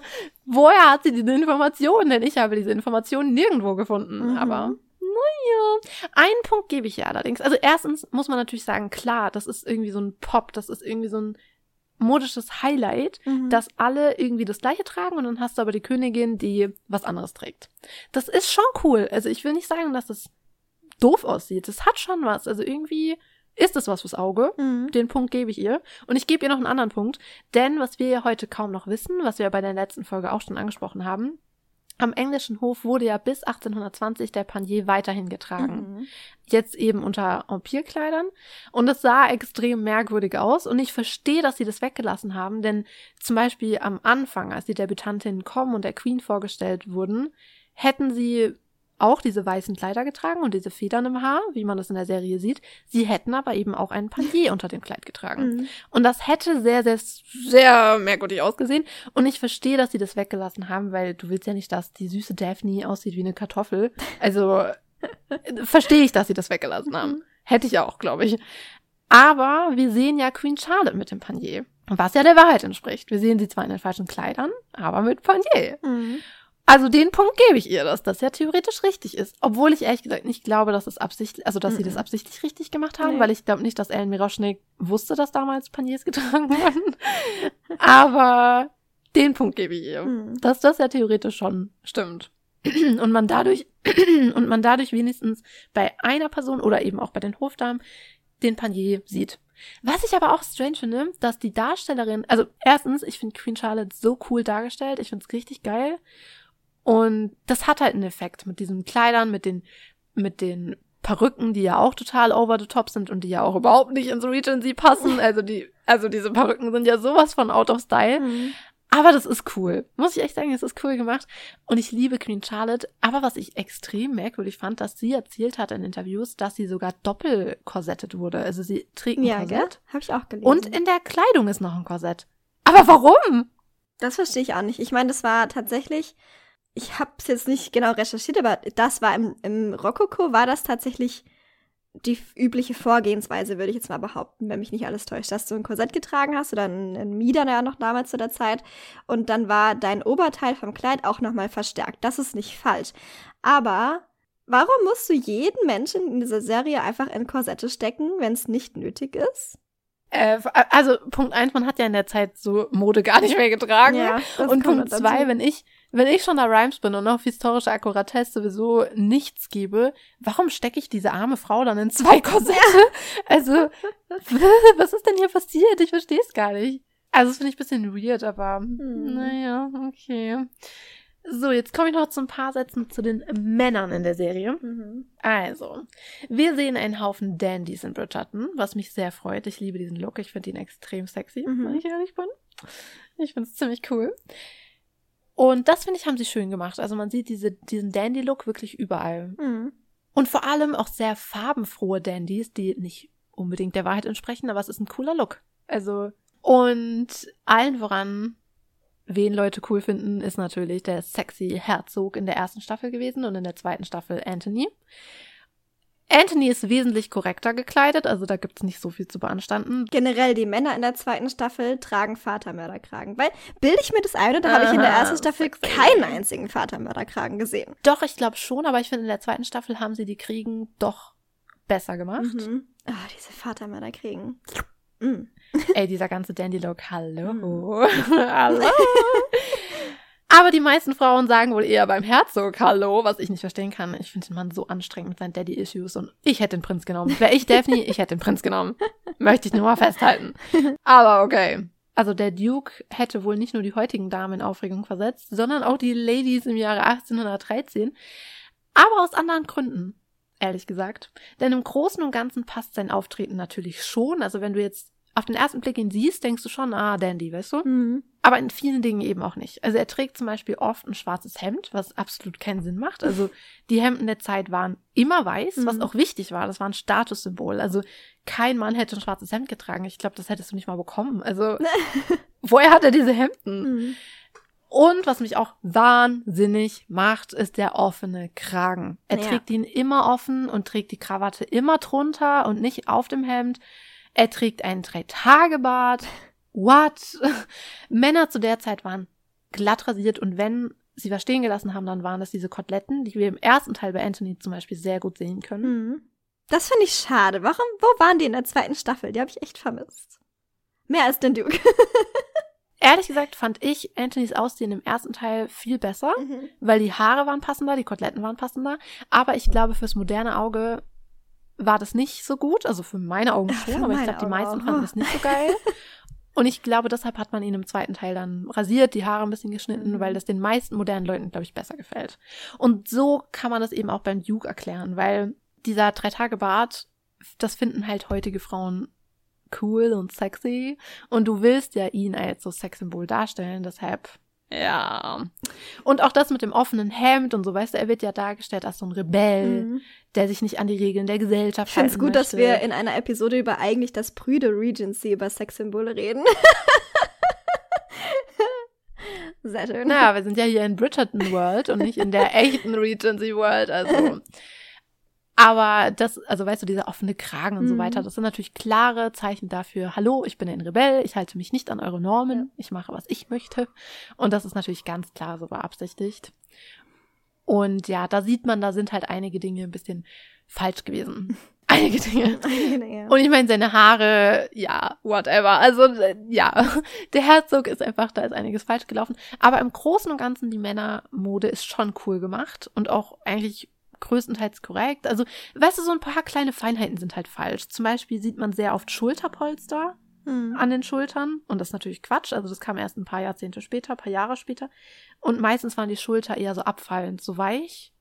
Und das ist zum Beispiel nicht gut gemacht. Also da gibt es schon so ein paar Kleinigkeiten, die nicht so korrekt sind. Mhm. War es nicht auch so, dass die Männer abends, weiß ich nicht, ob sie da auch schwarze Hosen getragen haben, aber tagsüber haben sie keine schwarzen Hosen getragen, oder? Also im Biedermeier zumindest weiß ich noch von damals. Da haben die ja eher so beige, sandtönige getragen. Ja, die Hosen waren generell meistens eher beige, so hellbraun und so. Also das ist schon so. Aber ja. Aber ich meine, ganz ehrlich, die haben auch nicht pink und gelb und sonst was getragen, mhm. hauptsächlich. Also die waren ja generell eher gedeckter. Also da hat Bridgerton ja schon. Die haben halt mit den Farben echt rumgespielt. Mhm. Was ich aber auch nicht schlecht finde. Ich finde, das gibt dem Ganzen auch nochmal so einen besonderen Touch. Ja. So, also die Dinge, die ich jetzt gesagt habe. Und das sind wirklich, das sind nur so die man hätte noch tausend Milliarden Dinge mehr sagen können. Das ist, das ist wirklich nur an der Oberfläche gekratzt, okay? Aber das ist jetzt mal so zur ersten Staffel, aber die Sachen gelten eigentlich auch für die zweite Staffel. Also all die Dinge, die sie in der ersten Staffel falsch gemacht haben, haben sie in der zweiten genauso falsch gemacht. Mindestens genauso falsch. aber wie gesagt, das ist eine Fantasiewelt und das respektiere ich. Das hat nichts mit der Realität zu tun. Deshalb ist es auch okay, wenn man da Dinge dazu erfindet, Dinge anders macht. Ich glaube halt nur, wie gesagt, es wäre noch besser gewesen, wenn sie sich mit der Realität ein bisschen mehr auseinandergesetzt hätten. Hm. Ja, das war schon mal ein guter Überblick über die Serie selbst und über die erste Staffel vor allen Dingen. Und über die zweite Staffel reden wir in der nächsten Folge mit euch. Aber keine Sorge, keine Sorge, wir können euch beruhigen. Also spätestens morgen kommt die nächste Folge über die zweite Staffel online. Das heißt, ihr müsst euch gar nicht so lange gedulden. Vielleicht sogar heute noch. Werden sehen. Also keine Sorge, ihr müsst euch nicht lange gedulden. Ja, aber wie gesagt, wir hoffen, es hat euch Spaß gemacht. Und ihr freut euch sicherlich schon auf die Folge über die zweite Staffel. Wir uns natürlich auch. Die gibt's wie gesagt, heute oder aller spätestens morgen, je nachdem, wie, wie wir vorankommen mit dem Schneiden. Ja, dann würde ich sagen, dürft ihr uns natürlich gerne wie immer auf Instagram folgen. Da posten wir nämlich natürlich wie immer Bilder und auch Stories und Content zu Bridgerton. Könnt ihr euch gerne anschauen und, und uns euch dort und uns dort folgen. Wow. Ihr dürft uns natürlich auch gerne hier auf dem Podcast-Portal, auf dem ihr das gerade hört, bewerten, wenn es denn möglich ist. Oder uns auf jeden Fall abonnieren. Dann verpasst ihr nämlich keine einzige Folge mehr. Also ob dann die Folge heute noch rauskommt oder morgen. Ihr kriegt auf jeden Fall Bescheid und könnt dann direkt reinhören. Mhm. Also bis später oder bis morgen. See you later, Alligator. In a wild crocodile. Ade, meine Fee. Bis später, Silje. uh, das habe ich schon lange nicht mehr gesagt. Ja. Bis dann. Ciao, Kakao.